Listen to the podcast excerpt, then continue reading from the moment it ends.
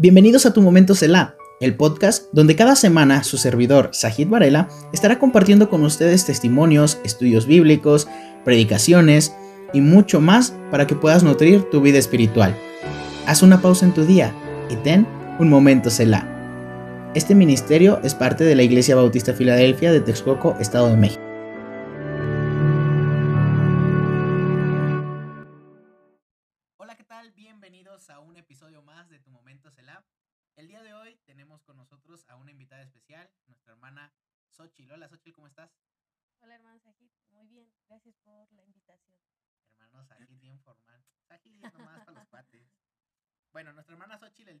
Va a estar compartiendo un poquito de ese testimonio, de cómo Dios la ha usado, los ministerios que tiene dentro de la Iglesia Bautista Filadelfia y también este cómo ha pues cómo Dios la ha usado en, en toda esta etapa de su vida. Bueno, hermana, ¿cómo, ¿cómo es que conociste a Dios? ¿Cómo fue tu primer acercamiento a Él? Y todo esto. A ver, cuéntanos un poquito. Ok. Bueno, pues primero me presento. Mi nombre es Xochitl Anaí Arellano Espinosa para los hermanos que aún no tenemos el gusto de conocernos, pero que nos pueden ver. Eh, tengo 28 años y este soy miembro de la Iglesia Bautista Filadelfia aquí en Texcoco. Y pues mm, yo asistí a una iglesia tiempo atrás eh, donde pues primeramente mis padres comenzaron a asistir, ellos comenzaron a, ir para ver si realmente era una doctrina que nos, mm, nos iba a ayudar a nosotros como hijos también.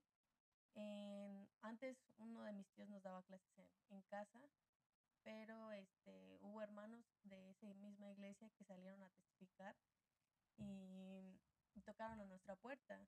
Y pues mi papá se dio esa oportunidad de asistir a la iglesia donde lo estaban invitando y ahí fue donde comenzó pues prácticamente el saber un poquito más de Dios. Obviamente nosotros estamos pequeños, eh, pero eh, fue un, un trayecto que Dios fue usando a través de mis padres para que nosotros como hijos nos acercáramos y conociéramos a Dios. Em, pues nosotros asistíamos a la iglesia y nos llevaban de pequeños, como yo me recuerdo más o menos como a la edad como de ocho años más o menos. Y no era como muy regular, porque a veces mis papás nos llevaban, a veces no, dependiendo también. A veces pues también nosotros como niños teníamos otros tipos de intereses como salir a la calle a jugar, a divertirnos. Y a veces hasta nos escondíamos de los hermanos cuando veíamos la camioneta acercarse a la casa, ¿no? Y decíamos, no, ahí vienen y nos escondíamos. Y pues mis papás en, con la rapidez de que decían, ya están los hermanos esperando, pues nada más iban ellos y nos dejaban a nosotros. Sí. Pero pues poco a poquito nos fue como llamando la atención, ir a la iglesia, nos empezaron a llevar un poquito más constantes a la iglesia y, y pues nos comenzaron a dar el Evangelio. Pero realmente yo no conocía a Dios en ese transcurso de, de cuando yo, o de pequeña, tampoco no voy a decir, eh, yo conocí a Dios a los 8, 9, 10 años. Realmente creo que mi testimonio es, mm, yo me di cuenta que me aprendía todo lo que me decían. Eh, realmente yo conocí a Dios a la edad de 20 años y fue en la iglesia que actualmente nos congregamos. Realmente ahí fue donde yo comprendí realmente qué era lo que Dios quería en mi vida. Realmente acepté a Cristo en mi corazón.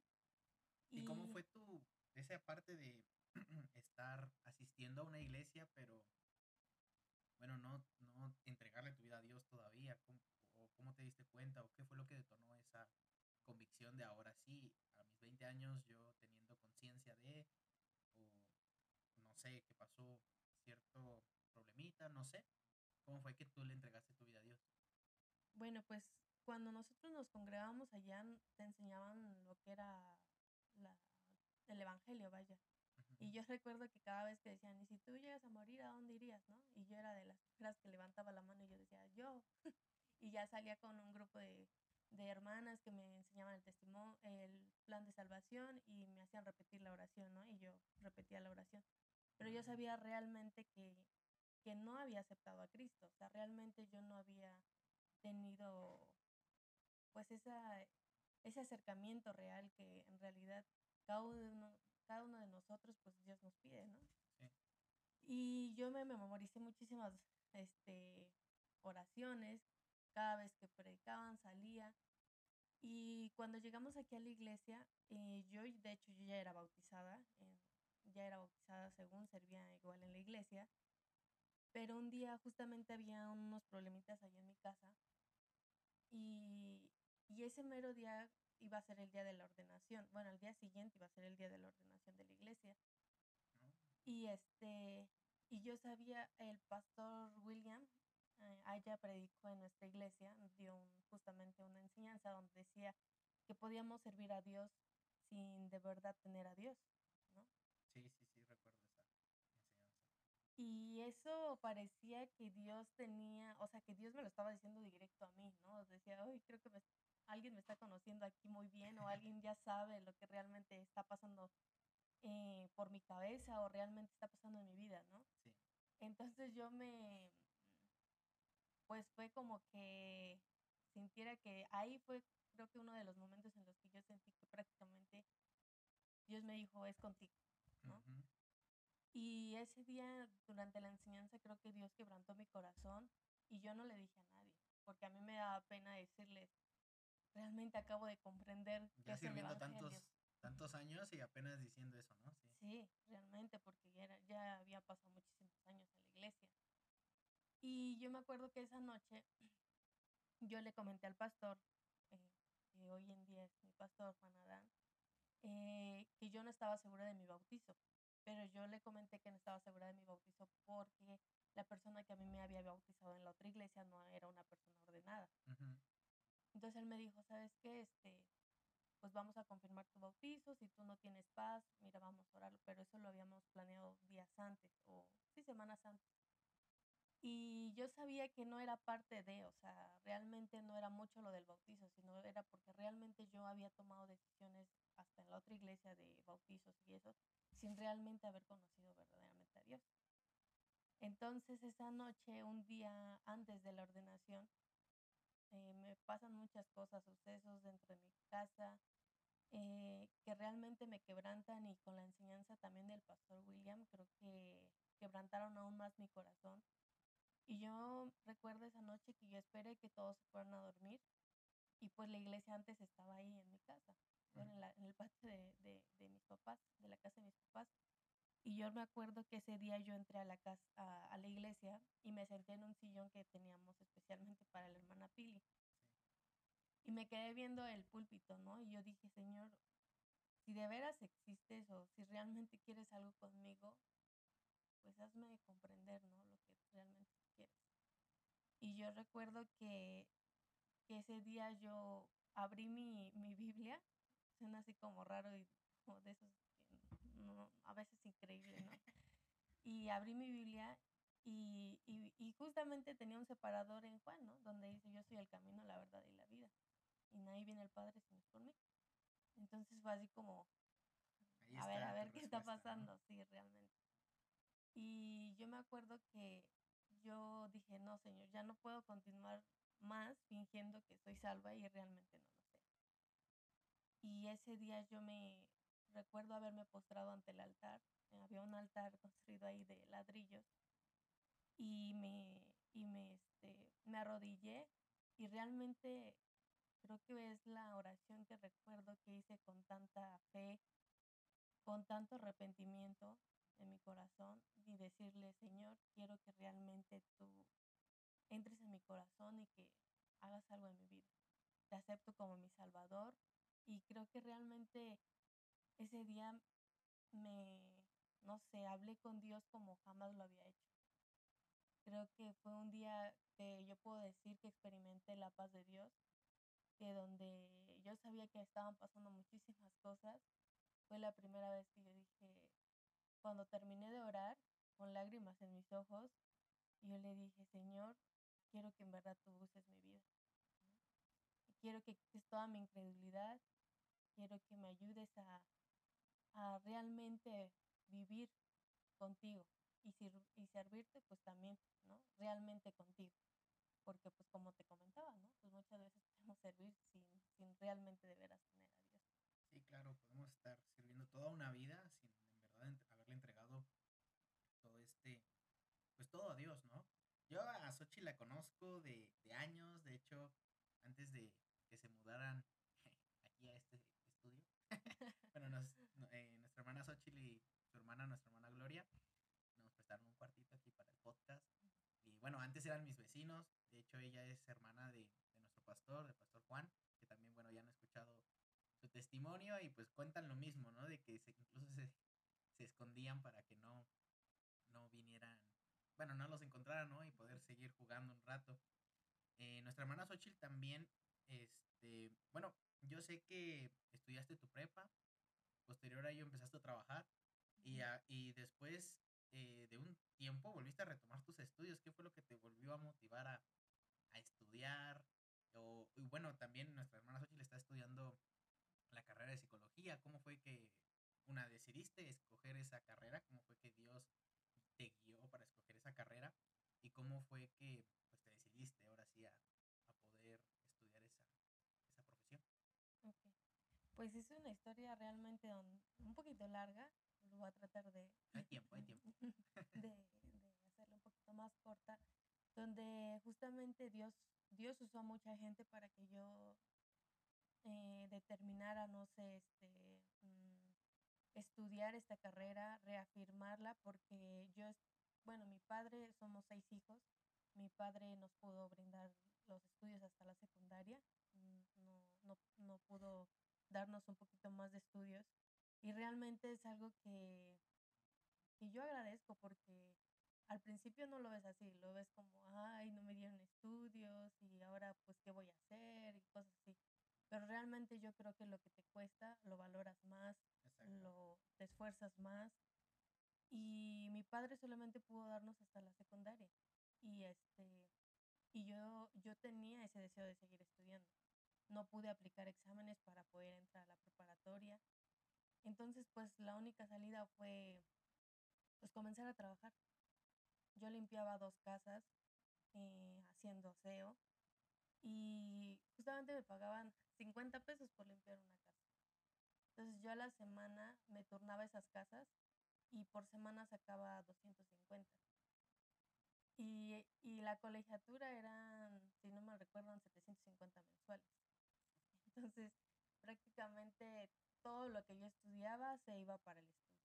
Todo lo que trabajaba. Ajá, todo lo que trabajaba, perdón, se iba para el estudio.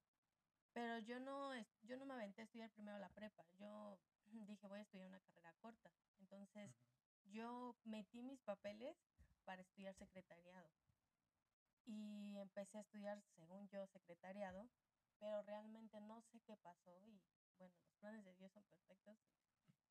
Pues resulta que comencé a estudiar y como que a la el primer evaluación yo veía que no concordaba nada de secretariado con, con, lo que, con lo que me estaban enseñando. Y ya después fui a la dirección a preguntar que cuándo iba a empezar como que la de taquigrafía, cosas así que realmente venían aunados a la carrera y todo. Y me dijeron, a ver, pásanos tu nombre, mm, el, ¿cómo se llama? El, la matrícula, Ajá, la ya. matrícula que te dan como estudiante. Y, y me dijeron, es que tú no estás para secretariado, tú estás para informática. Y yo así, ¿cómo crees? No? Y me decía, no, pero si quieres te, te quitamos, o sea, te quitamos de ese grupo, pero tendrías que esperarte como unos tres meses para que empiecen las restricciones del secretariado, ¿no? Y yo así como, no, o sea, para mí era súper, sea, yo dije, ¿ya cuánto invertí? ¿Cuánto? O sea, ¿lo ibas a perder? Sí, lo iba a Ah, perder, no, no. me, no me Yo pensé que te revalidaban iban nada. a...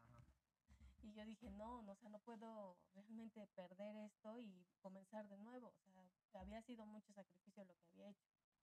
Y yo dije, no, pues termino mi carrera de informática. Entonces, pues terminé una carrera de informática y, y en, ese mismo, en esa misma escuela, me, al ver como mi desempeño mm, de, de la carrera, me dijeron, aquí mismo te damos chance que hagas tu, tu servicio. Y pues yo dije, bueno, pues bueno, lo hacemos. Entonces me iba a limpiar las casas en la mañana, eh, no, hacía el servicio por las mañanas y como eso de las 12 más o menos me salía y me iba a limpiar las casas para continuar porque tenía que pagar el papel. Y Entonces dije, bueno, y así me la aventé por, como por un año, pero no le avanzaba mucho porque solamente hacía como dos horas por día. Y era, no, la verdad no me acuerdo exactamente cuántas horas de servicio social me pedían, entonces ya llevaba rato. Y ese día, ah, hubo un día que una, la, la recepcionista de la escuela se iba a ir a otro lado, a otro instituto, porque eran varios. Y le dijeron que tenían que dejar a alguien ahí encargado. Y un día ella me dijo, ¿sabes qué? Quiero hablar contigo. Y yo así como, ¿qué hice? y este, y un día me, me, me habló y me dijo, ¿sabes qué? De como dos o tres señoritas que hay ahí haciendo servicio, yo quiero dejarte a ti para, para que tú tomes mi puesto.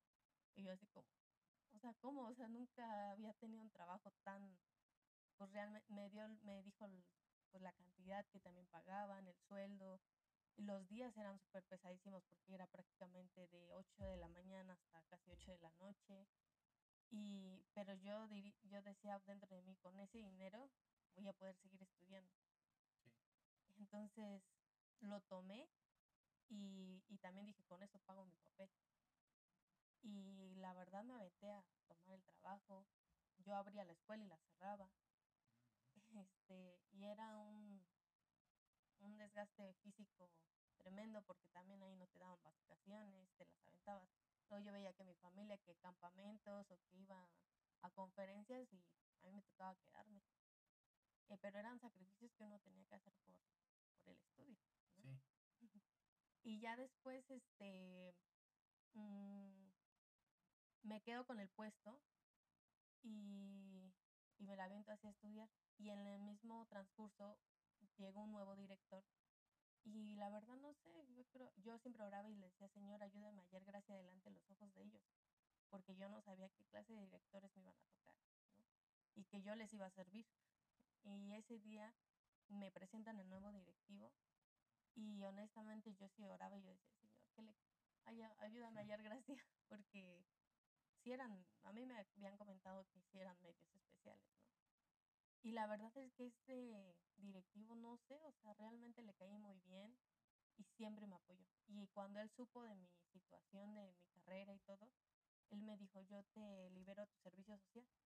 Y yo, dice, aunque no lo hayas terminado, te lo libero para que entreguen tus papeles. Y yo, pues. Y posterior él me dice, mmm, ¿ya estudiaste la prepa? Y yo, no, terminé la secu, pero después me vine a estudiar la carrera. Y me dice, ¿por qué no estudias prepa? Y yo, no, pues porque no me alcanza. ¿Y a qué hora? Si entro a las 8 y salgo a las 8. Sí. Y Dios sobró nos, o sea, yo digo que Dios es obrando en mi vida y resulta que llegó un nuevo programa a la escuela donde yo estaba trabajando y se llamaba, bueno, se llaman escuelas semiescolarizadas.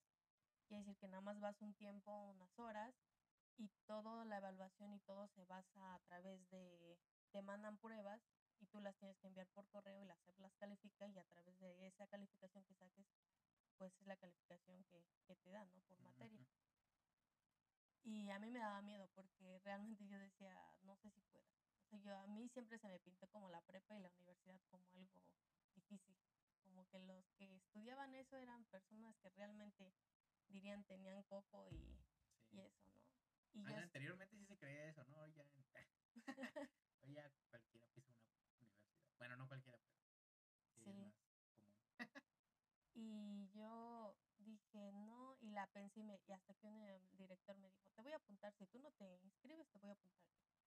Y yo, no, pero entonces, y siempre le ponía peros, ¿no? ¿Y quién va a cubrir esto? ¿Y quién va?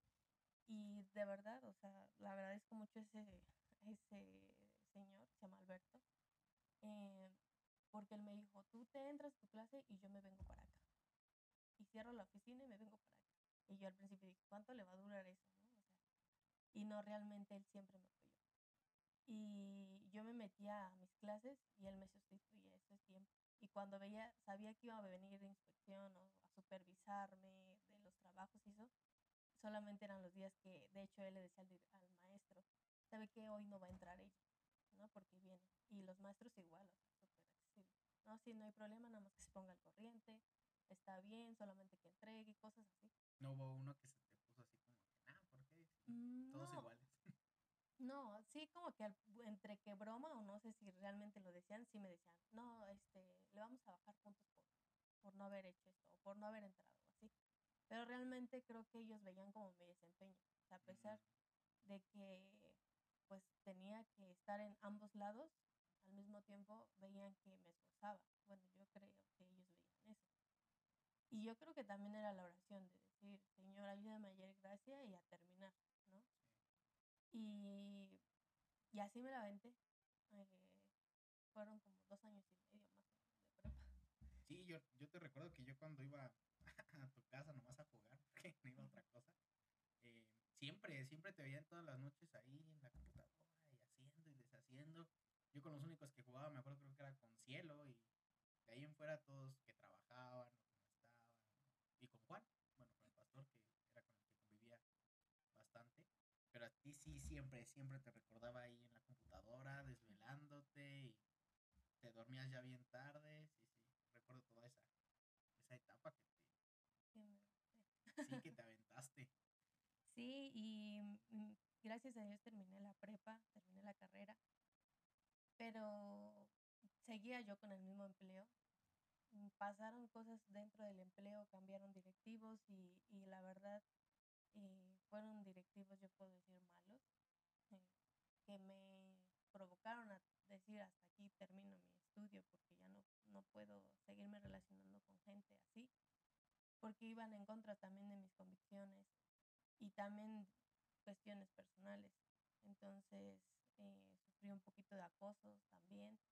Entonces yo vi que ya no era un ambiente sano estar, seguir laborando ahí y que realmente también yo sabía que ya mi vida social se estaba terminando. Como dices, creo que era terminar el trabajo, la escuela y llegar a casa y hacer tareas y al día siguiente temprano y lo mismo. Entonces siento que hasta un cierto punto perdí sociabilidad y también el, el, no sé, el tener algún tipo de contacto con mi familia, el poder salir, el ver otras cosas, ¿no?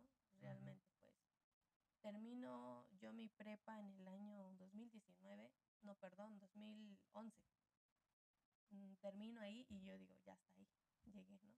Y era como mi máximo aspiración, yo decía, a la preparatoria y mi carrera ya la hice. Y empecé en búsqueda otra vez de empleo y Dios me abrió puertas igual con otra persona que se dedicaba a la importación de ropa. Ah, no, pero antes yo trabajaba con unos licenciados y todo, pero la, honestamente fue una experiencia muy fea porque, mm, pues sí, ah, tienen muy mala fama y desafortunadamente comprobé esa mala fama. Digo, no todos son iguales, ¿no? pero con los que yo llegué a tratar, honestamente no fueron, no fueron muy buenos. Y, y yo opté también por decir no. En un día que hubo un campamento, yo dije, prefiero irme mil veces al campamento que a quedarme, conservar este empleo. Y opté por salirme con ellos y hasta ahí, ¿no?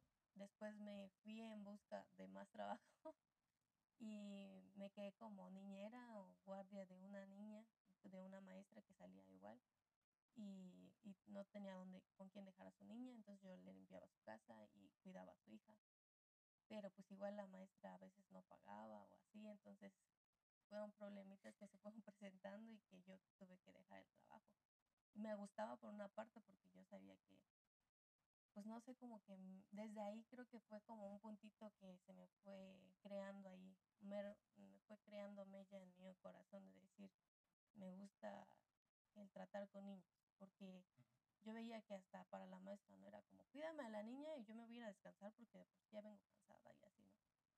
Y yo veía como la niña tenía el deseo de compartir con su mamá y así, y, y a veces no tenía, o la mamá no estaba tan dispuesta, ¿no? Y, y yo me fui ganando como el corazón de esa niña, y yo recuerdo que cuando ella se enteró que yo iba a salir de, ya no iba a seguir con el empleo, me lloró mucho la niña. Pero yo dije, también tengo que ver por mí, porque no, no voy a avanzar si sigo aquí, y si luego sin pago, y, qué más voy a hacer. y ya después mm, oré, igual, ahí fue cuando yo comencé también a decir, Señor, ¿para dónde me voy? porque ya probé aquí, ya probé allá, y ya, Señor, tú me mostraste trabajos. Y también ahí fue algo que yo me percaté, que cuando yo tomaba trabajos no oraba era como la primera opción que me daban, me iba ahí. ¿No, considerabas antes a Dios de, No, en, la, en la toma de decisiones? No, honestamente no. Yo decía, me ofrecen este trabajo, ay, pues lo agarro. Me sonaba, me sonaba bueno y yo decía, y yo decía, aquí me quedo, aquí me quedo. Sí. Y desafortunadamente no duraba mucho, o sea, por mucho era medio año, por mucho así. Y, y en esta última vez yo, yo oré por un trabajo, yo dije, Señor, yo me encontré un trabajo donde tú puedas ay- este, obrar o quieras mostrarme algo, ¿no? Y yo encontré trabajo en un, con un señor que importaba ropa. Y este, y la paga era muy buena, pero también era desde las 7 de la mañana hasta según a las 6, pero no tenía como tal Horario de este, salida. horario de salida. Y este, y era, yo me encargaba de toda su administración del señor, de las ventas, todo, todo. Trabajé con él, casi fueron cuatro años. Pero también mm, no me di cuenta que, y no me estaba dando cuenta que ese trabajo me estaba alejando de Dios. Y realmente yo lo siento que también fue no haberme esperado a escuchar realmente cuál era, qué era lo que Dios quería para mí. ¿En qué sentido te empezó a alejar en no leer la Biblia o en Ujú. no estar al- en la iglesia? No sé cómo fue. Pues en primera era porque pues yo me levantaba a las, o sea, entraba a las 7, o sea que me tenía que levantar más o menos como 6. Y eso a las 6 porque yo soy muy floja igual para levantarme. Y a veces pues, o sea, yo decía, me voy a levantar para orar antes de irme o leer mi Biblia, pero honestamente yo sí soy muy floja. Y yo decía, dormir no, que- prefería dormir y yo decía, no. Y me levantaba, dirían como burrita y, y nada más decías en el desayuno, no, Señor, ayúdame y, y ya. Y gracias por los Y alimentos y gracias, vámonos. y vámonos, porque ya se me hacía tarde. Y este jefe era muy estricto.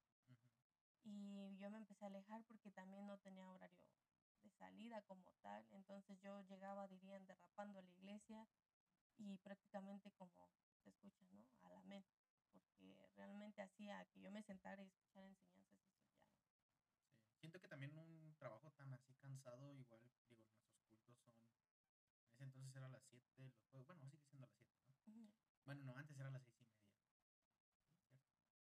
Sí, No eh, se recorrían los Sí, horarios. ¿no? Bueno, como 6 y media y pues uno sale de trabajar y siento yo que si son esos trabajos bien. Hasta, ya ni ponemos atención, la verdad, ya.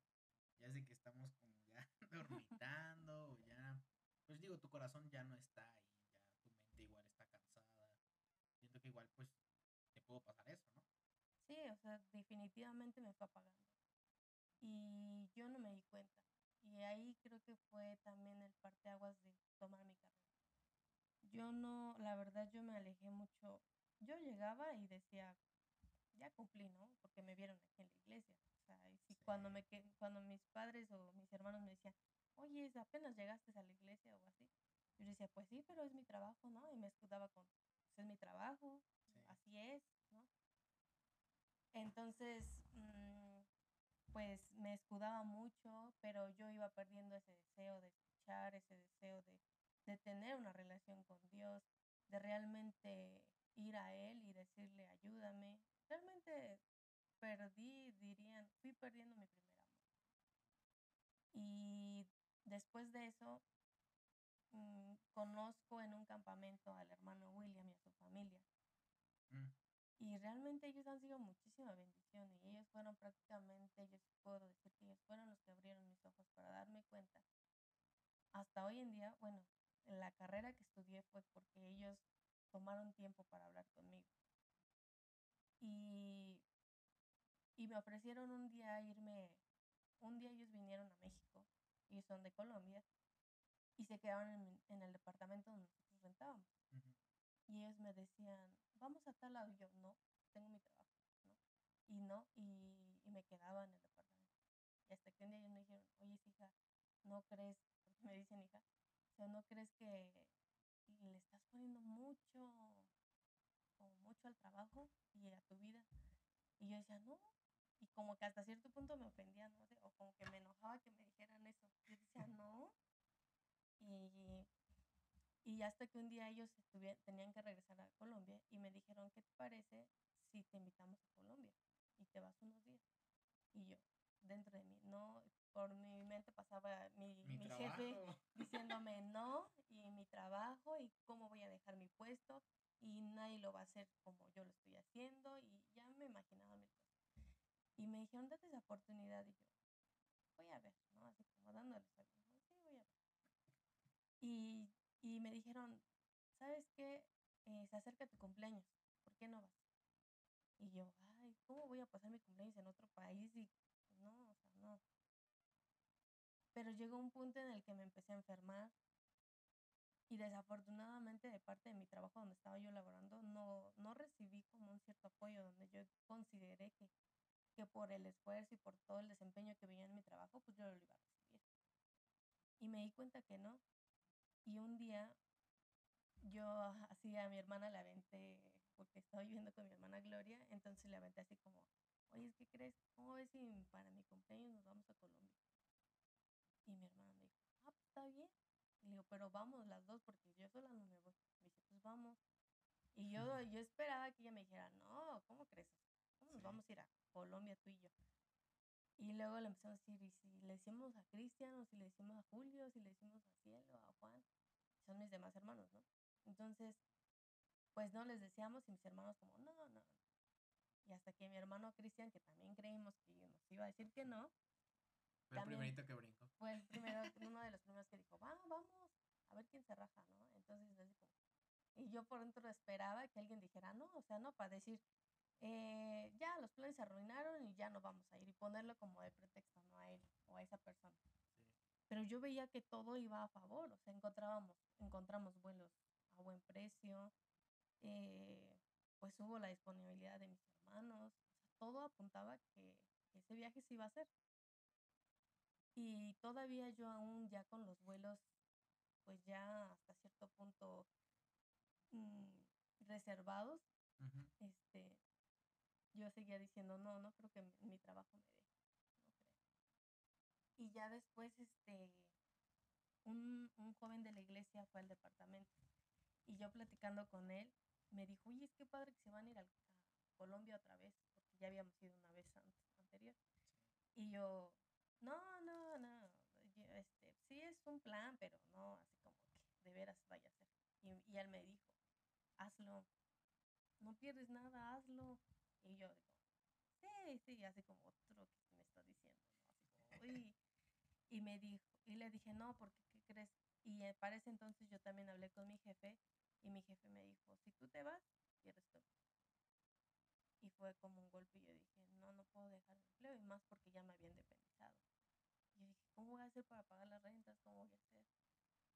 Y yo soy de las personas que ahorra mucho, entonces hasta cierto punto no sé por qué me sugestioné tanto, pero yo dentro de mí decía, no puedo dejar el trabajo.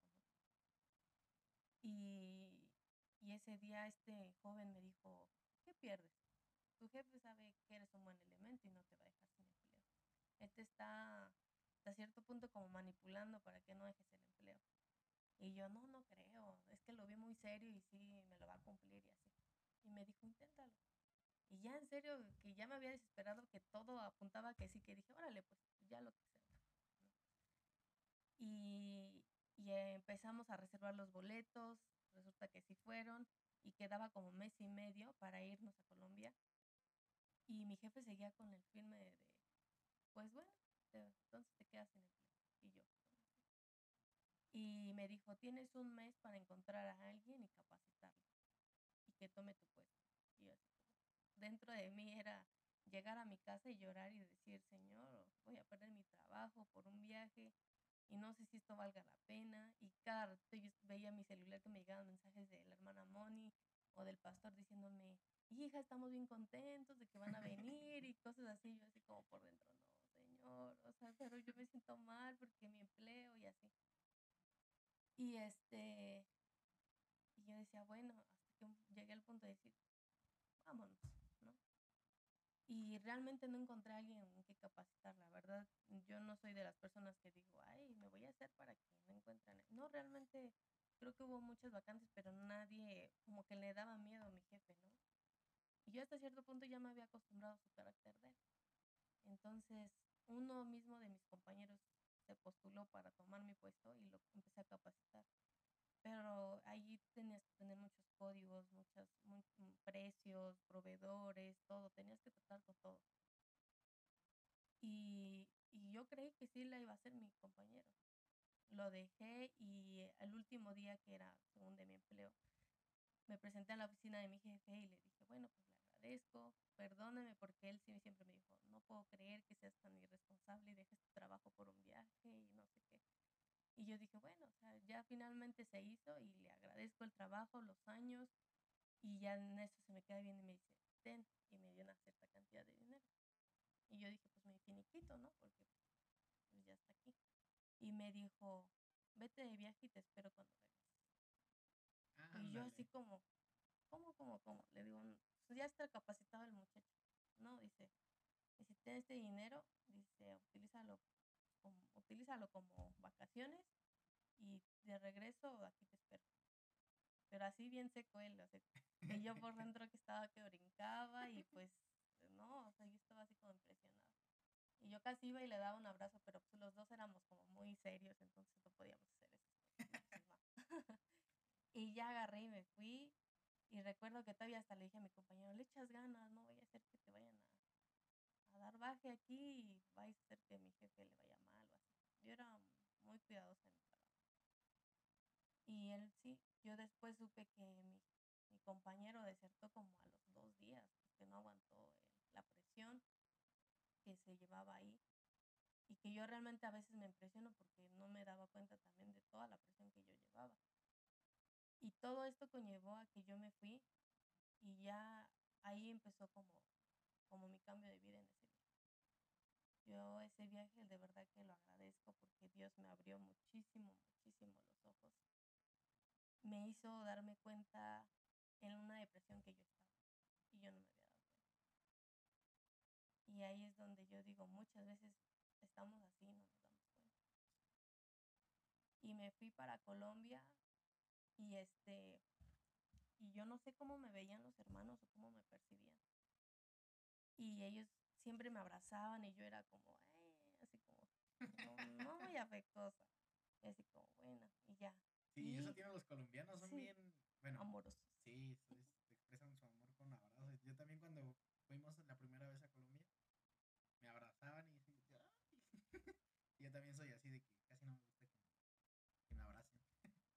Sí, y, este y ellos me decían, hija, y que no sé qué, y ven, vamos para acá, vamos para allá, y así como.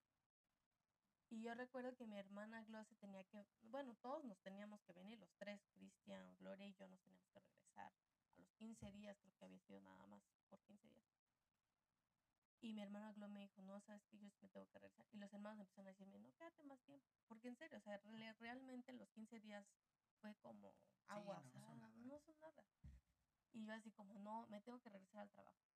Y me decían los hermanos, ¿quién te espera? O sea, bueno, ah, literal, ¿no? ¿Quién te espera allá en tu departamento? O sea, ya te independizaste, no tienes hijos, no tienes alguien a quien mantener. Y yo, sí, a mi perrita, ¿no?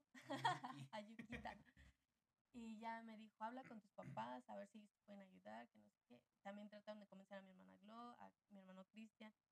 Y mi hermana Glo optó por regresarse a México. Y ella solamente, fue la que se quedó la primera vez. Y ella anteriormente fue la que se quedó en el primer viaje. Y entonces en el segundo, con miedo, yo le digo, si mi hermano Cristian se queda, yo me quedo. Porque yo sí tengo algo es que, pues en ese momento sí no me atrevía a estar sola en un país, ¿no? Y yo dije, no, y mi hermano Cristian bien contento, sí, nos quedamos más tiempo, yo sí me quedo. Y yo así como, yo esperaba que dijera que no, otra vez, ¿no? Y ya me dijo, no, yo sí me quedo. Y yo, bueno, y, ya queriendo, ¿no? Con la presión de que me estaban duro y duro, de quédate ya. Y yo, bueno, ya. Y el pastor me, me decía, mira, ya reservé, no sé cómo le hacían, pero ellos, no sé, como editaban fotos y me hicieron creer que ya habían pues, pues alargado más el viaje, vaya. Ah. Y ese día yo me molesté mucho y yo dije, ¿cómo se atrevieron a hacer esto? ¿No? De posponer mi viaje y así. Y sin darme cuenta que todo tenía un propósito. Y al principio para mí fue mucho enojo, porque yo decía, me quieren obligar a quedarme en este país y, y no quiero, ¿no? y ya hasta cuando, pues ya hasta cierto punto ya me, me resigné y dije, pues ni modo, ya me, ya me tienen en este país, ya no me voy a regresar porque ya lo modificaron. Y ya después caí en cuenta y dije, ellos no pueden hacer eso porque no tenían mi identificación, no tenían muchas cosas donde yo posponía el viaje, ¿no? Entonces ya luego me dijeron, era una broma, no es cierto, mira, lo editamos y ya, cosas así que me enseñaron y yo dije, ay. Pero realmente yo sabía que esto tenía un propósito. Bueno, yo no lo sabía, pero Dios sí. Y mi hermana se regresa a México y me quedo con mi hermano Cris en Colombia. Y ahí comienza mi aventura de cambio. Yo lo considero así, donde Dios comienza a transformar mi vida. Porque un día, yo la verdad, yo me percibía como una persona normal, o sea, trabajadora, que llegaba a su casa, se dormía, regresaba y lo mismo, la misma Un rutina. ciclo, ya era todo rutina. sí. monótono mi vida. Y yo no me daba cuenta de eso. Para mí era normal. Y, y los hermanos, la hermana Moni empezó a tomar tiempo conmigo. Yo no sé si ellos ya lo habían planeado o algo así. Y la hermana Moni se empieza, me empieza a decir, ¿sabes qué, hija? Vamos a tal lado, ¿me acompañas? Pero el punto era que siempre ella y yo andábamos, sol- camina- salíamos a caminar, regresábamos. Y ella me contaba cosas de ella y yo de mías. Y hasta un día, la, realmente no recuerdo qué plática fue la que nos indujo a llegar a este punto donde yo tomé una decisión de mi vida. Pero recuerdo que estábamos en su habitación de ella. Nos sentamos y ella me empezó a platicar. Oye, hija, ¿y, ¿y tú qué quieres estudiar? Y yo, no, pues yo estudié mi carrera de informática, mi prepa y ya. ¿Y en serio nada más quieres estudiar eso? Y yo, y pues yo dentro de mí yo sabía que no era lo único que yo quería estudiar. Y le comienzo a contar, no, es que a mí me llama la atención esta carrera, esta, esta, por esto y por esto, y me gustaría, pues no sé, ayudar a gente y cosas así. Y la hermana Moni me dice, ¿por qué no lo haces? Y yo, no, hermana, es que ya han pasado muchos años y, y luego, ¿cómo? Si mi trabajo es de 8 a 8 y pues la verdad, ¿de dónde voy a sacar permisos? Conozco a mi jefe y si ni a- de vacaciones me quiso dejar, pues Ujú. ahorita menos para estudiar, o sea, no, no se puede. Y me dijo ella, ¿y tú crees que Dios no puede proveer un trabajo donde te permitan eso? Y yo, yo, o sea, como que dirían, ya no sabemos la respuesta, ¿no? Y no, sí, sí creo. Pero yo sabía que dentro de mí había incredulidad, ¿no? Y yo decía, creo. no, así como que "Ay, ya me lo voy a encontrar un trabajo allá, así. Sí. ¿no?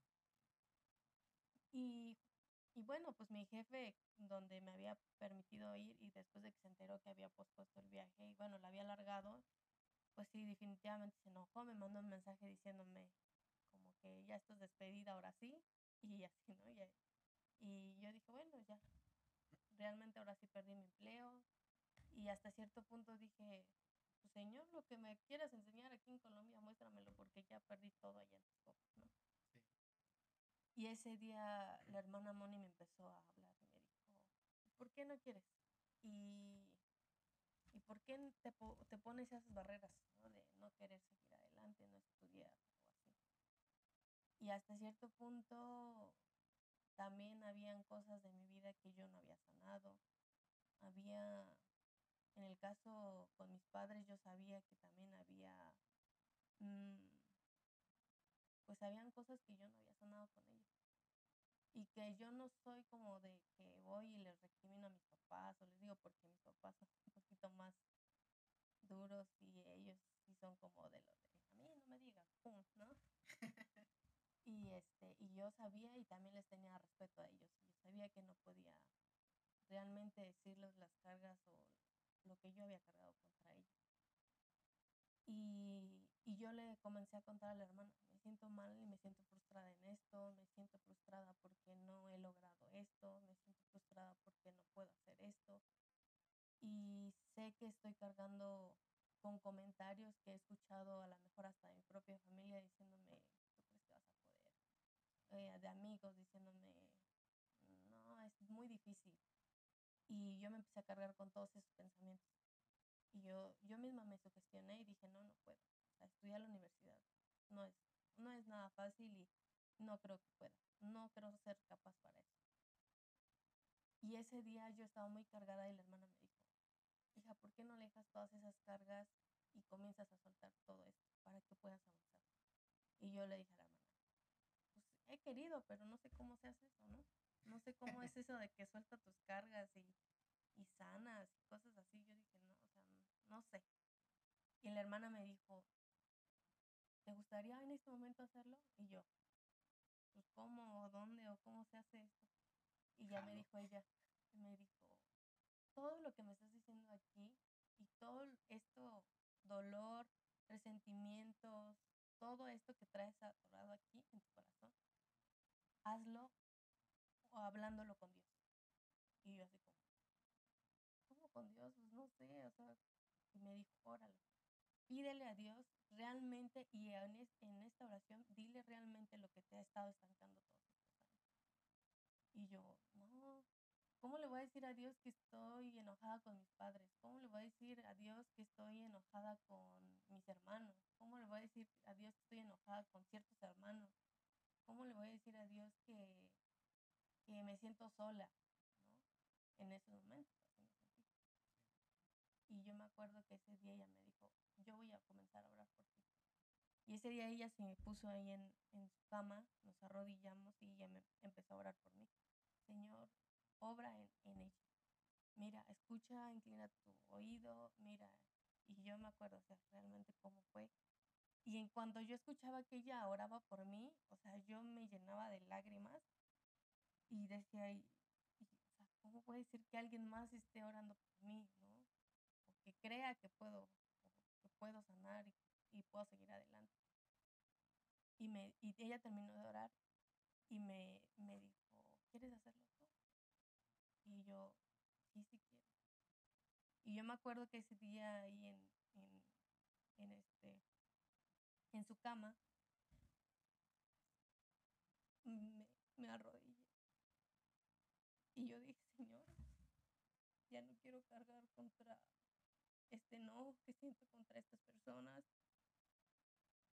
Quiero sanar mi corazón. No quiero que me sigan conociendo como, como esa Xochitl que todo el tiempo está enojada. Como esa Xochitl que, que no le puedes decir nada porque por todo se enoja. No quiero, no quiero seguir cargando este coraje que siento por, por ciertas cosas que han pasado en mi vida, contra mis padres, contra mis hermanos, contra la iglesia. Y yo realmente ese día yo me acuerdo que yo me abrí con, con el Señor. Y fue un día, y de hecho yo le he comentado con la señorita, ha sido uno de los días con, junto con el día que yo a él le pedí que él entrara en mi corazón, fueron de los días que yo realmente comprobé la paz de Dios. Donde realmente dejé todo en las manos de Dios, dije, Señor, quiero que en verdad tú me uses. Quiero comenzar a quitar esa incredulidad que yo tengo. Y ese día ha marcado mi vida muchísimo. Porque ese día fue un día donde comencé a tomar decisiones, donde comencé a probar y decir, Señor, no voy a tomar otro empleo si realmente no va a ser un empleo donde me deje continuar y que haga algo para todos. Y eh, durante esos días que yo estuve en Colombia, los hermanos trabajaron mucho con nosotros. Ellos no son psicólogos ni son hermanos, pero son hermanos que se han preparado para su ministerio. Yo estuve acompañando a los hermanos a, también a la escuela donde ellos eh, apoyan a los niños, donde hay muchos niños con necesidad, tanto emocional, tanto hasta familiar, ¿no? Donde viven ausencias, donde no hay quien los guíe. Y realmente yo dije, yo quiero eso. Era como una prueba más. Y cuando yo regreso a México, yo digo, no puedo seguir igual. Yo necesito realmente mostrar que realmente Dios está haciendo algo conmigo. Y comienzan a haber cambios, y yo sin darme cuenta. Porque yo comienzo a ver que, que mucha gente comienza a acercarse a mí. Y de hecho sí puedo decir que incluso yo veía que tú te acercabas a mí. Muchísimos cambios. creo que ese viaje, la verdad, yo sí lo recuerdo un buen. Y creo que yo era de los que te estaba mandando mensajes de que, ay, ya te extrañamos, ya, ya regrésate. Esa etapa fue igual donde conviví contigo, cosa que yo nunca había convivido tan cerca, porque exactamente como dice Sochi, yo, yo la catalogaba a veces como la que se enojaba muy rápido, de que o se sentía, o, o, no sé, como que le hacías algo y, lo guardabas mucho. Pero en serio, yo sí vi ese cambio totalmente, que regresaste de Colombia. Yo no sabía todo esto que ahorita me estás contando, eh, pero sí, o sea, se vio todo un cambio, un par de tu carácter totalmente, o sea, diría la Biblia, ¿no? Las cosas viejas pasaron.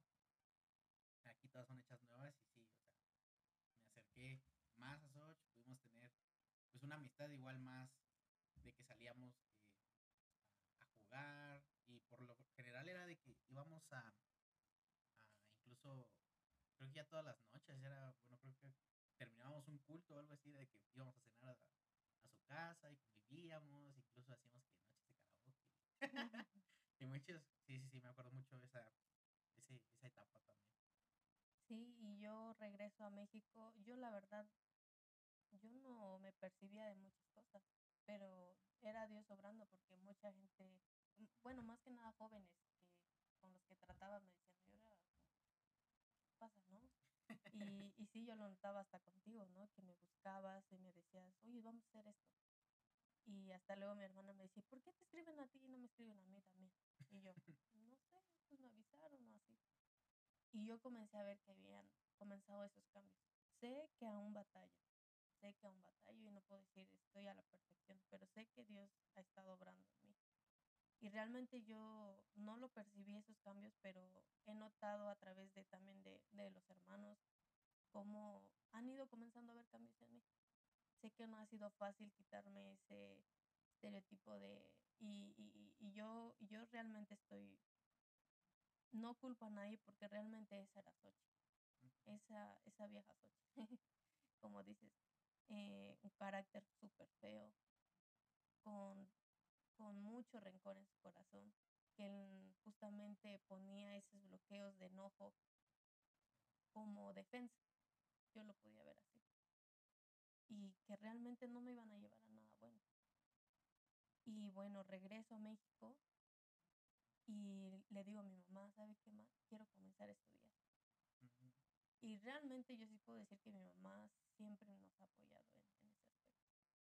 Y mi mamá me dijo, qué bueno, hija, tú puedes, échale ganas, ¿no? Y yo así como, yo dije, ay, no, mi mamá, yo creo, me daba hasta miedo hablar con ella y yo decía, no, me va a decir que no o así. Pero no sé por qué, porque realmente mi mamá siempre me ha apoyado, pero sí. yo tenía ese temor de que me dijeran que no. Y este, y me, me aviento, dirían, a empezar en la búsqueda de escuelas. Y realmente yo no sabía que podías estudiar los sábados. O sea, yo creía que siempre todos los alumnos estudiaban de lunes a viernes. Nunca, no sabía, o sea, que había escuelas por decir, en sabatinas, ¿no? Y comienzo a investigar escuelas y así, y este, y encuentro que dice sabatino, y me cayó de raro y dije, un trabajo que me dé de lunes a viernes va a estar canijo. Y comienzo a darme cuenta que había universidades donde decía sabatinos. Y ahí comencé. Y yo encontraba escuelas, pero realmente eran imposibles de pagarlas.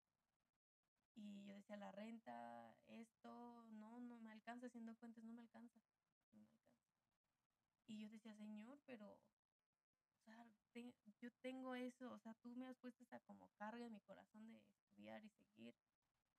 Y yo quiero mencionar que un, también un parte de, de esta decisión de tomar esta carrera fue porque yo vi mucha necesidad. El Señor me ha permitido trabajar con niños dentro de la iglesia ser apoyo para otros maestros, para enseñar. Y yo un día me topé con una niña que su papá me dijo, me tomó aparte y me dijo, ¿sabe qué? Mi hija es un desastre. ¿no? Mi hija me rezonga, mi hija me realmente me falta el respeto. Eh, yo la, le digo que haga esto y ella no lo hace. O sea, la niña como me la pintaba el hermano, era una niña tremenda. Y yo así como, y raro, porque cuando yo trataba con ella y yo pasaba tiempo con ella, realmente ella pues no mostraba esos signos. Sí. Entonces, un día cuando el hermano me dice, ¿sabe qué? Eh, a veces hasta me la, la disciplino y realmente ella no, hasta pareciera que se burla de mí. Y ya cuando me dijo eso, yo realmente me asombré porque yo dije, uy, si nuestros padres les hiciéramos eso, uy. No, ibas a recoger tus dientes a otro lado, dice, decía mi abuelita, ¿no? Sí, ¿no? Y yo puedo decir que mi papá siempre fue una persona un poquito dura en ese sentido, pero que realmente agradezco porque hasta ahora somos lo que somos. Y creo que ninguno de los seis está descarriado en ese aspecto y, lo respetamos. Y yo tomé tiempo con ella y no voy a mencionar su nombre de la niña ni espero y ojalá y no crea ella que la exhibo. Pero tomé un tiempo con ella y ella llorando. Yo le dije a ella, mira, no recuerdo igual cuál fue el inicio de la plática. El punto es que yo no quería llegar como con ella, decirle, a ver, ¿por qué, le, ¿por qué no respetas a tu papá? ¿O por qué eres así? ¿No? Y algo que se me quedó con la hermana Moni me dijo, hasta el corazón más amargado, enojado y eso con amor. Y yo llegué con ella y le dije, hola, ¿cómo estás? Y hicimos plática y en eso yo le digo a ella, ¿cómo vas con tu papá? Y él me dijo, ay, ni me hables de mi papá. Y así como, ¿cómo? Tu papá y así. Pero era una niña, o sea, literal era una niña, o sea, yo realmente no podía comprender cómo un carácter así la había llevado a este, a este tipo de conducta. Y pues estar hablando con ella y eso, yo hablo con ella y me dice, y llorando me dice, es que yo odio a mi papá. Y cuando ella me dijo eso, yo jamás había escuchado a un niño decir odio a mi papá. A veces lo decimos de juego, ¿no? Pero nunca es en serio. Y, y llorando me dice, es que odio a mi papá. Y yo, ¿cómo? Y me dice, sí, porque yo sé que mi papá engaña a mi mamá. Y me dijo, y yo lo vi, y yo sé con quién, y sé dónde, o sea, ella sabía todo lo que su papá hacía.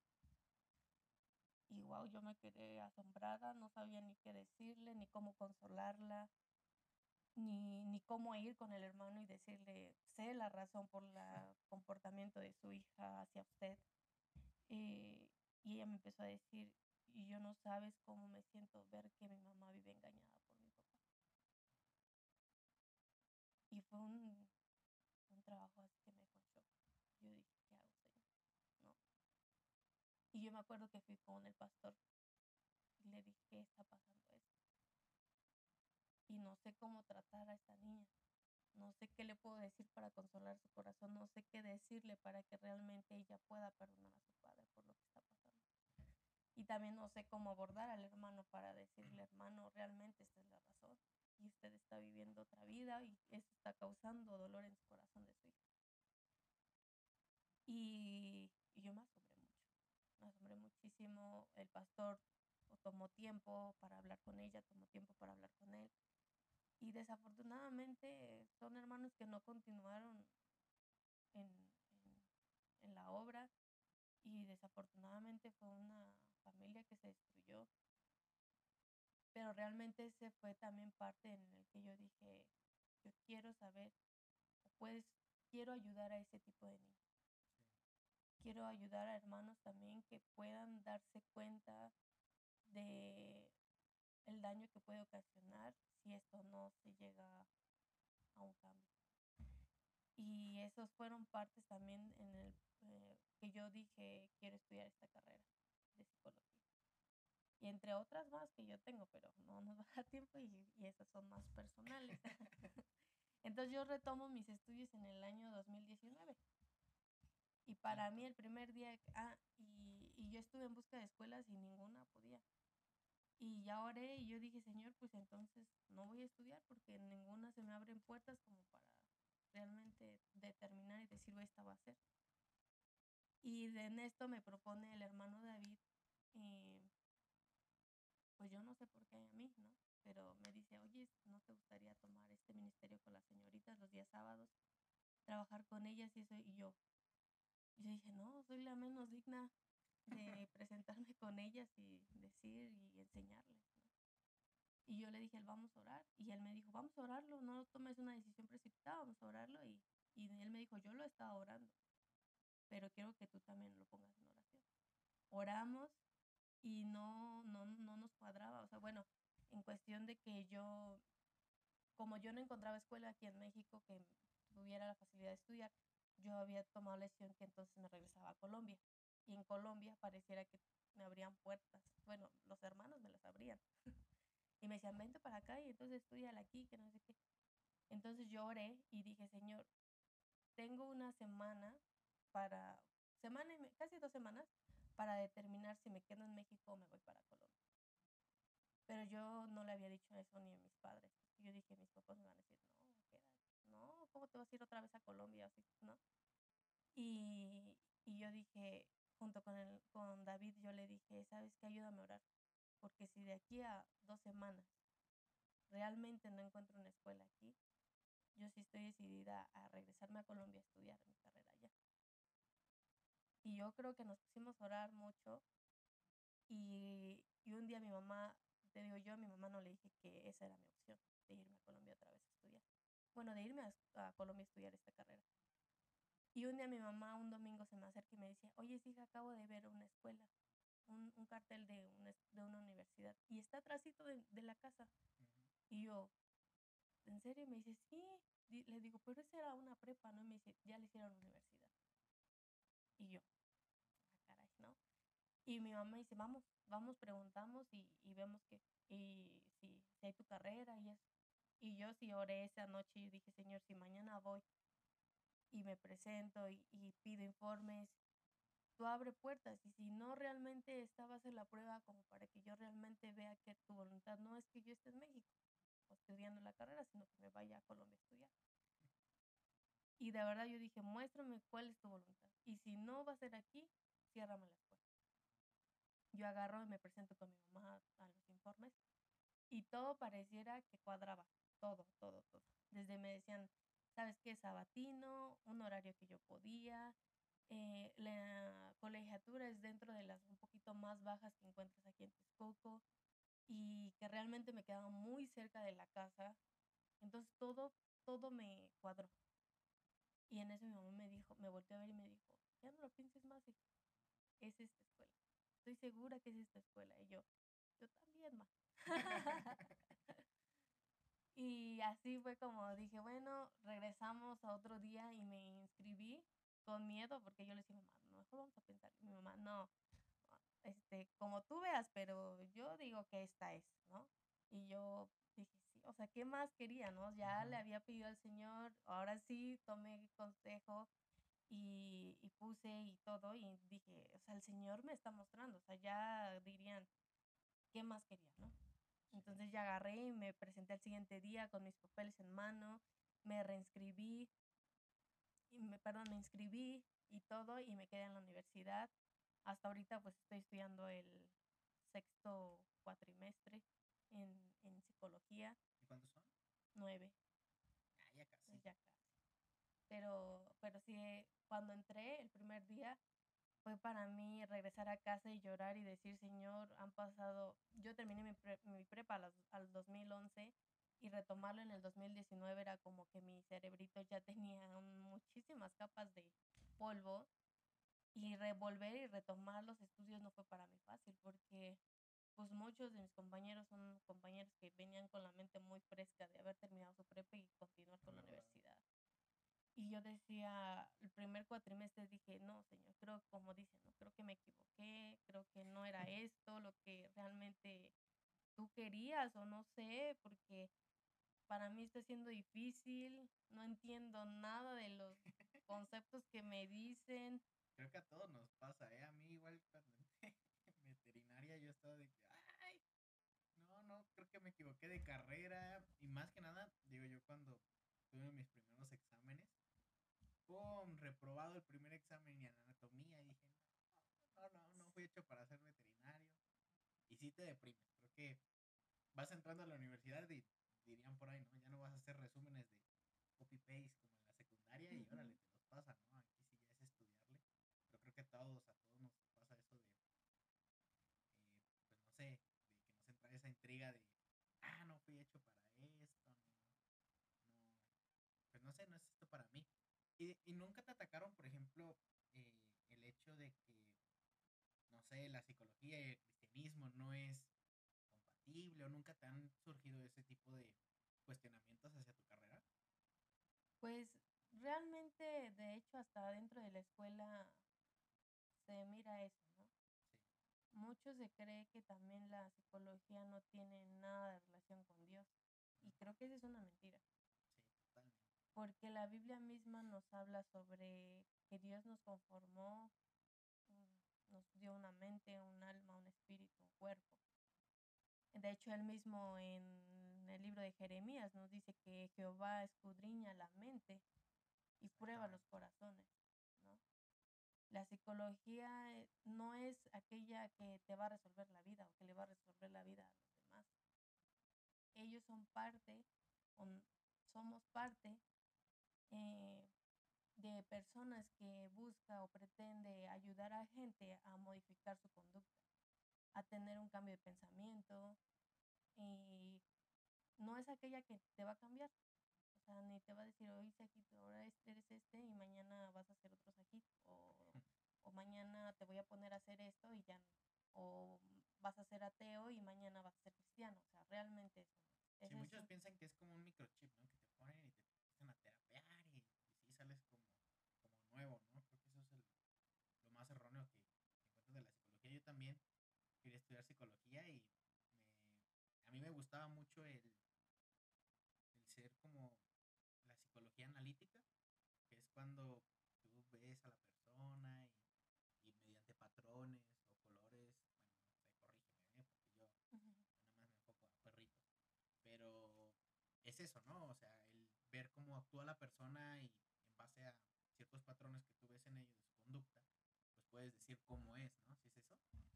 Eh, pues hay muchísimas ramas de la psicología. En este caso, por la que tú comentas, sí, obviamente se enfoca a lo que es el análisis de una persona, desde sus rasgos físicos, sus movimientos, todo, todo, todo incluye eso. Y obviamente, como los doctores, ¿no? Dentro del- de la medicina hay muchísimas ramas. Lo Sí, claro. mismo pasa en la psicología. Mm, Pues aquí la psicología obviamente se es juzgada a lo mejor para muchos cristianos porque creen que se impone las creencias o las teorías de ciertos psicoanalistas, humanistas, etcétera. Pero realmente, al menos yo, tengo mis convicciones firmes. Sé en quién creo, sé que sé que Dios me formó y eso no me ha hecho tambalear. Realmente yo sé que hasta muchos me decían, si vas a entrar a estudiar psicología, ten cuidado porque muchos terminan no creyendo en Dios. Sí, o negándolo, ¿no? Ya cuando Ajá. muchos creen en Dios, dices, no, ya, Y yo creo yo que puedo. realmente no. Realmente creo que ahí es probado mucho de lo que tú crees, tus credos, porque realmente te enseñan muchas teorías Claro. y te enseñan, y dentro de las teorías pues viene un poco unado a las hipótesis. Realmente son supuestos, son, son cosas que también en parte hay ciertas cosas que no han sido comprobadas y hay cosas que tú puedes ver si son verídicas o no. Sí, Entonces, al menos yo en mi carrera no he tenido, o sea, me han dado el conocimiento de, de la psicología, me han enseñado teorías de ciertos, este, eh, pues sí, autores, de humanistas, este, mm, en este caso, el que me comentaba, psicoanalistas, o sea, hay muchísimas. Y realmente yo he optado por realmente tener firme mi fe y no me ha movido ninguna de ellas. Y no hay una teoría así, o un psicoanalista, bueno, no sé, un, es que no sé cómo se llama, como psicólogos de esa época que te haya gustado, o sea, que tú admires. ¿Hay, hay alguien que tú digas, ah, no sé, me, tra- me gustó el trabajo. El primero que se me viene a la mente y el único que conozco es Freud, que es, a mí me, cuando me dieron psicología en la preparatoria, mi profe me platicó sobre que él terapió este, a una chica que era paralítica, no sé, tenía algunos problemas de discapacidad, y es que no se podía mover. Y que él mediante terapia, mediante psicología y, y demás, hizo que, que caminara. Y él dijo que empezó como a, no sé, desmenuzar ciertos eh, cadenas que ella tenía arrastrando en su, en su mente y demás. Pero creo que truncó ese, ese trabajo porque la chica empezó a tener un apego hacia Freud, que Freud no correspondió, y pues de esa manera se truncó todo su trabajo, pero no sé, a mí me impresionó muchísimo Freud, que no estoy eh, familiarizado con todas sus hipótesis, teorías, no sé qué sean, pero ¿hay alguna que a ti te, que te haya llamado mucho la atención? Pues en este caso, eh, ahorita me han impartido muchísimos teóricos, Sí, eh, autores. Realmente, como tal, no te puedo decir este me cautivó, porque realmente sí debo aceptar que cada uno presenta algo que no estoy de acuerdo, conforme, porque lo dice la Biblia. sí, claro. Pero sí hay muchas cosas que, que a lo mejor han hecho, pues sí, en sus teorías, que uno puede tomar como para ayudar, pero vas acompañado con la Biblia. Sí, Eh, te digo, o sea, en la Biblia, por decir, hablamos sobre, por decir, hay terapias de pareja, cuando en la Biblia nos muestra en, en Primera de Pedro, ¿no? Cómo debe ser tratada la mujer. Eh, nos habla también sobre, vemos terapia infantil o terapia familiar, ¿no? Y vemos, por decir, en Efesios, cuando Efesios 6, donde nos habla sobre cómo debe ser el comportamiento del hijo, cómo el padre también debe tratar al hijo. Vemos una psicología organizacional o de trabajo, donde vemos en Efesios, eh, más abajito en Efesios, si no mal recuerdo, 6 del versículo 5 al 9, que nos habla sobre cómo debemos comportarnos nosotros como hijos con nuestros amos. sí. Eh, hay ¿Qué tipo mucha, de psicología es la que usaba Salomón? Eh, al escribir los proverbios, él creo que era muy observador a la hora de, por ejemplo, cuando dice, mira la hormiga, oh perezoso, y también describía que los conejos y las langostas, ¿qué tipo de psicología era esa? pues creo que por lo que decía, creo que era analítico. Y creo que Salomón es uno de los reyes que, y sabios que nos muestra la Biblia que realmente buscaba a Dios y que le pedía dirección. De hecho, vemos en Segunda de Crónicas que mismo Salomón le pide a Dios sabiduría y ciencia. Sí, Y la ciencia debemos comprender que es conocimiento. sí, claro. Y, y Salomón le pedía al Señor que le diera ese, esa sabiduría, ese- esa, esa ciencia para dirigir al pueblo, porque pues no iba a ser fácil tratar a un pueblo, y más porque sabía que iba a ocasionar, iban a pasar muchísimas cosas. Vemos el caso en el que las dos madres, bueno, las dos madres están peleando por el hijo, ¿no? Y vemos que él pide dirección a Dios y vemos el ejemplo, ¿no? Donde dice, voy a partir a la mitad del niño y cada quien quede la mitad, ¿no? Sí, no. y, y- y la, un- la verdadera madre sale y dice, no, que se quede ella al niño, no, no, mm, yo no quiero eso, ¿no? Entonces vemos la sabiduría que tenía Salomón y la relación tan estrecha que tenía también él. Sí, Vemos también a David, ¿no? David, que también fue considerado uno de los sabios, un salmista, y vemos ahí por decir, no podemos decir que la psicología va en contra de Dios, porque realmente hasta la misma Biblia muestra los, lo- las aflicciones que presentaban ellos con, Claro. con tal postura que ellos tenían ante un pueblo. Vemos en Salmos 42.5 donde dice, eh, ¿por qué te abates, oh alma mía? ¿No? ¿Por qué te turbas dentro de mí? Muchos decimos, como hijos de Dios o como cristianos, no, no, tú no puedes presentar ansiedad, tú no puedes presentar depresión, tú no puedes presentar tristezas, tú no puedes presentar... Y claro que no, o sea, mismos eh, hay personajes en la Biblia donde nos hablan sobre los padecimientos que ellos tenían, pero había algo que los hacía diferentes, buscaban y se refugiaban en Dios. Pero todo lle- conllevaba un proceso, no era como que hoy, ahorita eh, se sentían mal y mañana ya, al siguiente versículo dice, ay, ya me siento feliz. No, realmente llevaban no. un proceso, ¿no? De hecho, vemos versículos continuos, capítulos continuos, donde nos habla sobre los padecimientos que ellos tenían, donde decían, Señor, mi alma está abatida, cosas así. Entonces, al menos considero que, que la psicología no va en contra de, de- de- del cristianismo. Más bien son los prejuicios del cristiano que hacen creer que la psicología va en contra. Como te mencionaba en Jeremías 17:10 decía, yo Jehová escudriño la mente y pruebo los corazones. Y decía escudriñar. Y el, el escudriñar es examinar, el ver desde el interior qué estaba pasando. Entonces, mismo Dios nos habla de eso. Te digo, hay partes de la Biblia donde nos hace mención de cómo poder dirigir a un niño. De hecho, la Biblia nos muestra, ¿no? Instruye al niño desde pequeño, ¿no? Y cuando fuere niño y aún cuando fuere adulto no se apartará de él. Entonces...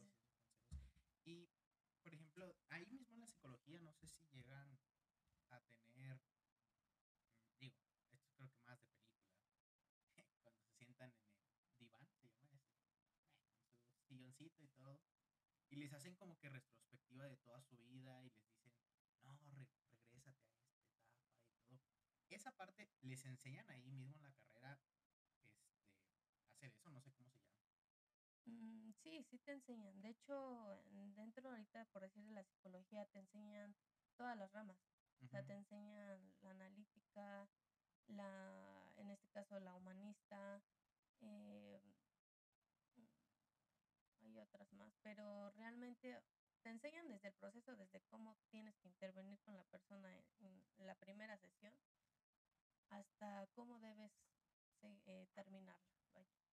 En el caso de lo que tú hablas son retrocesos que se hacen, pero obviamente todo conlleva una preparación. No es como tú puedes decirle ahorita a alguien, regrésate a los dos años, regrésate a los tres años, porque realmente puedes lesionar a una persona cuando llegas a hacer esto y no está bien enfocado Todo esto lleva un estudio y una preparación. Es como los doctores, ¿no? Hay ciertos doctores y ramas, ¿no? De la salud. No puedes, por cierto, yo te digo a ti, opera a una persona. Y tú me vas a decir, yo sé operar, pero un animal no se opera a una persona. Es muy diferente. Sí, claro. Es, entra dentro de la rama de la salud, pero no puedes hacerlo. Te tienes que preparar para saber la diferencia y ver en qué puedes ayudar, en qué vas a poder ayudar. En mi caso, pues obviamente yo estoy en preparación, aún no termino. Mm, todavía me faltan ver más ramas, pero sí, obviamente yo sé que son retrocesos que sí se pueden hacer, pero realmente deben ser profesionales para, para hacer este tipo. Sí, claro, yo, yo, yo escuchaba de, de otro podcast en donde un personaje que se llama Diego Rosarín hablaba sobre cómo Freud ocupaba, creo que, este tipo de retrocesos, ¿no? Él hablaba mucho sobre el subconsciente. Y creo que nuestro subconsciente a veces alberga muchísimos recuerdos en los cuales creo que hasta el mismo subconsciente pues nos protege, ¿no? De nosotros mismos en el hecho de que hay cositas que no quieres recordar, que no sé si, bueno, como dices tú, ¿no? Creo que con todo el profesionalismo, creo que ya viendo por dónde empiezas a desmenuzar todo ese subconsciente, creo que te vas dando cuenta, ¿no? De, de qué puntos tocar y de qué puertas, pues no abrir, ¿no? Porque creo que si tú abres una puerta donde a lo mejor esta persona había cerrado totalmente su, no sé, su canal, y la vuelves a abrir, la vas a lastimar muchísimo, ¿no? Eso, eso no sé si sea no sé si sea bíblico, el hecho de retroceder. Yo creo que es más esto como una psicoterapia, ¿no? El, poder, yo creo que son consejos a fin de cuentas, de poder estar ah, ayudando a las personas y bueno, no sé cómo, cómo se aplicaría todo esto. Bueno, en el caso de lo que comentas sobre los retrocesos, obviamente como te comento, sí se pueden hacer. Son, pero se necesita obviamente igual la persona debe estar consciente de lo que va a abrir de nuevo. Se, se, habla, digo, yo no estoy consciente de que realmente sea, este, hasta qué grado pueda ayudar esto. Digo, yo las, lo que he escuchado eh, se han sido, han sido satisfactorias, pero son muy dolorosas porque se abren, son por lo regular la, la gente a través del dolor que presintieron en ese momento, llega un punto en el de que lo, lo bloquea. Y te digo porque yo lo experimenté y yo sé que hay partes de mi vida que bloqueé. Y, y justamente esta gente que busca esos tipos de retrocesos son porque gente busca sanar esas áreas.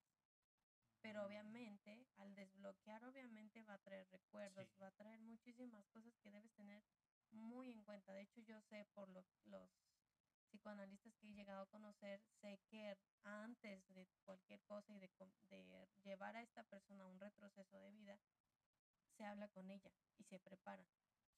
Para que ella obviamente al, al desbloquear esas, este tipo de cosas, pues obviamente esta persona no, pues diría, no termine más mal. Sí. Entonces Freud obviamente sí nos habla también de ese tipo de retrocesos, donde él decía que todo lo que eran los deseos, todo también los problemas, todo lo que había, nos había lastimado, hasta cierto punto nuestro consciente dejaba de, de, tenerlo y lo mandaba a nuestro inconsciente para bloquearlo. Y eso provocaba en nosotros tener ciertas enfermedades en nuestro cuerpo. Y, pues bueno, esas son una de las teorías que él argumentaba y que pues que son muy mencionadas y justamente hasta cierto punto son muy cuestionadas.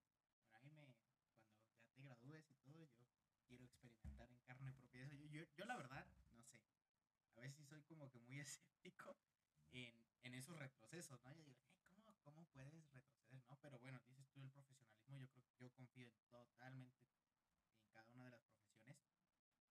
Y bueno, yo voy a ser tu primero cuando gradúes, quiero, Mm. quiero ver si ahí hay unas partecitas que no han sanado. que vamos a abrir puertecitas. Bueno, para terminar, este, eh, ¿cómo implementarías ahora tu profesión dentro de los ministerios que tienes, tienes a cargo? Bueno, pues justamente para terminar, yo quiero mencionar algo. El ser psicólogo no le quita el puesto o no le quita más bien, perdón, la palabra eh, puesto, eh, más bien no le quita la autoridad al pastor. Claro. Yo estoy muy de acuerdo que realmente el pastor es nuestro guía espiritual. Él también, Dios le da poder para ayudar a gente a restaurar vida Sabiduría. sabiduría.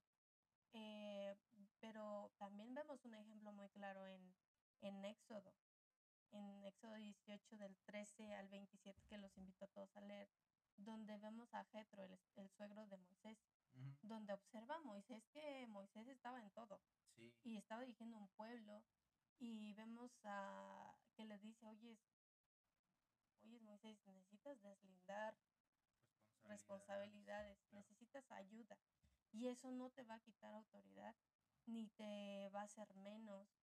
Y vemos que, que Moisés atiende al, al, al, este, al consejo que le da su al contrario, ¿no? Te liberaría para, como dice Getro, o sea, te, te van a llegar los problemas ahora más fuertes, ¿no? O sea, para que tú tengas espacio para esos problemas que de verdad, o sea, a ti te necesiten ya estar ahí, pues, no sé, con toda la sabiduría que Dios da a ese tipo de, pues, de, de, de siervos. Porque un pastor, un misionero, incluso los diáconos les da, yo, yo siento que Dios les da muchísima sabiduría para llevar todos estos problemitas que salen en una iglesia de por sí. El tratar con personas es, es difícil, ¿no? Y bueno, más, no sé, us- bueno, ustedes los psicólogos que van a tratar continuamente con, con personitas. Bueno, pues como vemos hoy, como, bueno, ese quería hacer un paréntesis grande, o sea que nosotros como personas que se están preparando dentro del cristianismo, no lo hacemos con el fin de quitar autoridad a- al, al pastor, Claro. ni, ni, ni, ni quebrantar eso, que el mismo la palabra nos dice que, que ese, sí, esa autoridad que Dios nos da y también ese poder que Dios les da a ellos como, como pastores para dirigir a la iglesia y para tratar a la gente también. De hecho, ellos hacen muy buena labor. Eh, pues yo lo único que podría ayudar, eh, bueno, comentarles y como término de a lo mejor de este podcast es que no hagamos a menos los padecimientos que las personas tienen. No, no hagamos prejuicios de decir como cristianos no estamos, no podemos tener tristezas, no podemos padecer ansiedad, no podemos eh, tener depresión, no podemos, no. Creo que el Señor nos ha mostrado hasta con historias eh, de justamente, pues sí, de, autores de la Biblia donde nos mostraban sus padecimientos, como lo mencionamos, como David, como Salomón, y entre otros más. O sea, vemos también a un Jonás que, que, luchaba contra el carácter, ¿no? El enojo, vemos todo eso. Y recordar que un psicólogo, eh, un psicólogo es un acompañante solamente para una persona, para ayudar a corregir ciertas conductas, a ciertos pensamientos. No, no es un cambio de, no es aquel que te va a decir qué tienes que hacer y qué no tienes que hacer. Él te va a ayudar y te va, va a ser esa parte que realmente muchos de nosotros a veces necesitamos, que nos escuchen y que realmente sepa cuál es el meollo de la situación por la cual muchos de nosotros tenemos una conducta tal vez no, no normal, considerada normal, ¿no? O agresiva. De hecho, vemos hasta en Efesios, si no mal recuerdo, donde nos dice quítese de, nosotros toda ira, gritería. O sea, quiere decir que son conductas que también nosotros podemos tener. Entonces, es como un niño, va creciendo y va necesitando a alguien que lo acompañe. Y ahí es donde yo mencioné el versículo de Proverbios 22.6, ¿no? Donde nos dice, instruye al niño en su camino y aun cuando fuere viejo no se va a apartar de él. Muchos decimos, yo no voy a estar en un psicólogo, yo no voy a gastar en esto, yo no voy a gastar. Pero realmente yo estoy de acuerdo, muchos nos ahorraríamos mucho de eso si desde pequeños hacemos un buen acompañamiento con los niños. Si desde un inicio tú prestas atención, tu hijo no tendría, diría un, igual un psicólogo, tu hijo no tendría por qué crecer con traumas, tu hijo no tendría por qué crecer con, con cicatrices, que realmente esto lo conlleva a que en una edad adulta tenga una vida desordenada. Eh, pues una persona que busca acompañamiento en conjunto a su va conjunto a una relación con Dios vemos, y algo que yo escuché de un psicólogo que también es cristiano, que decía, cuando si el Señor no considerara importante que un cristiano tuviera un acompañamiento, vemos en el huerto, en el monte de Getsemaní, cuando él sube a orar, le dice a sus discípulos, ¿no? Que oraran. ¿Y qué hacen los discípulos? Mm. Se duermen, quedan dormidos, ¿no? Y si realmente Dios no considerara importante ese acompañamiento, Él era Dios, Él no necesitaba pero creo que esa fue una muestra donde nos puso que realmente era importante. Um, y, y, para él hubiese sido fácil decir, duérmanse, porque él ya sabía tal vez, bueno, ya sabía que se iban a dormir.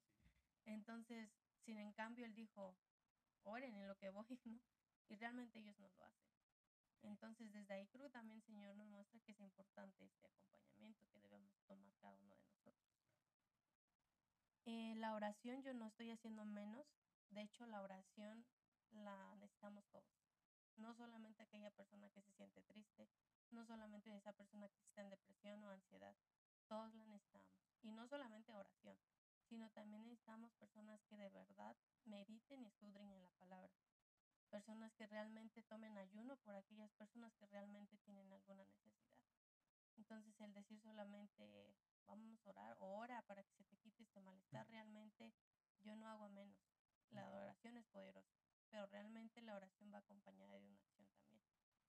Entonces, esa sería otra parte con la que yo me gustaría terminar. Y terminar con primera de Tesalonicenses 5.23. Ese sí lo voy a compartir y creo que con esto termino.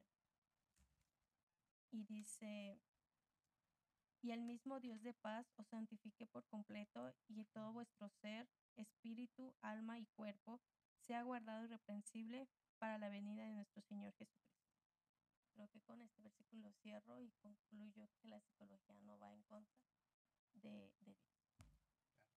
Bueno, muchas gracias, Och. De verdad, un testimonio, uy, súper, súper lleno de, cambios, lleno de, de toma de decisiones, de acciones, que como tú dices, o sea, yo siento que el hecho de cómo cambiaste tú, cómo cambió tu carácter, fue porque oraste, le entregaste todo a Dios, pero también tomaste una acción. El, llegar a México y el decir, ya, o sea, Xochitl quedó atrás, la antigua Xochitl, y ahora tenemos un cambio total, el hayas este, vuelto a, a estudiar y ahora más enfocar tu, tu carrera a Dios, ¿no? Y también consultarla. Creo que muy pocos jóvenes hacemos eso, el consultarle a Dios eh, el estudio, el consultarle a Dios más bien todas las cosas, que somos muy pocos los que en verdad podemos eh, decir, Dios, ¿te agrada este trabajo para mí o es bueno para mí? ¿Te agrada que yo estudie lo que estudio? Que no sé, ¿no? El, el dejar las riendas a Dios es, pues, no es fácil. Bueno, no, no, no es fácil, ¿no? Pero una vez haciéndolo, creo que tú misma vas a dar fe de esto, no te arrepientes de nada, ¿cierto? De nada. No, y de verdad que yo invito a todos los muchachos. Todo va a conllevar un sacrificio. Si realmente lo queremos, o sea, yo por decir estudio, trabajo y también llevo ahorita mi casa, mm, me independicé, estoy aquí en mi casa, tengo responsabilidades también dentro. Y si realmente ahorita sus padres los apoyan, aprovechen esos estudios que les dan. Mm, Claro, Y de verdad yo sé, eh, yo agradezco muchísimo el estudiar, trabajar y sé que a veces lloro y digo, ay Señor, ya no puedo, ya no puedo. Pero realmente cuando el Señor te da un propósito por lo que estás estudiando, no lo ves ya más con ese pesar. Al no, contrario, te esfuerzas y ya no te pesa. sí, es correcto. Bueno, Soch, muchas gracias por aceptar esta invitación a compartirnos un poquito de tu vida, porque, bueno, han hecho Sí, cambios más y como tú dices, fue un resumen de todo lo que Dios ha hecho, porque yo sé que ha hecho más, ha hecho más cosas, pero vamos a guardarlas para otro episodio, también para tener aquí otra vez a nuestra hermana Xochitl en nuestro canal. Bueno, muchas gracias, Och. gracias por la invitación y gracias, espero que pueda ser de bendición este testimonio para su vida. Bueno, eh, hermanos, no se olviden compartir este, este podcast y bueno, nos vemos hasta la próxima. Chao. Yo te rindo mi vida entera para siempre a ti, Señor.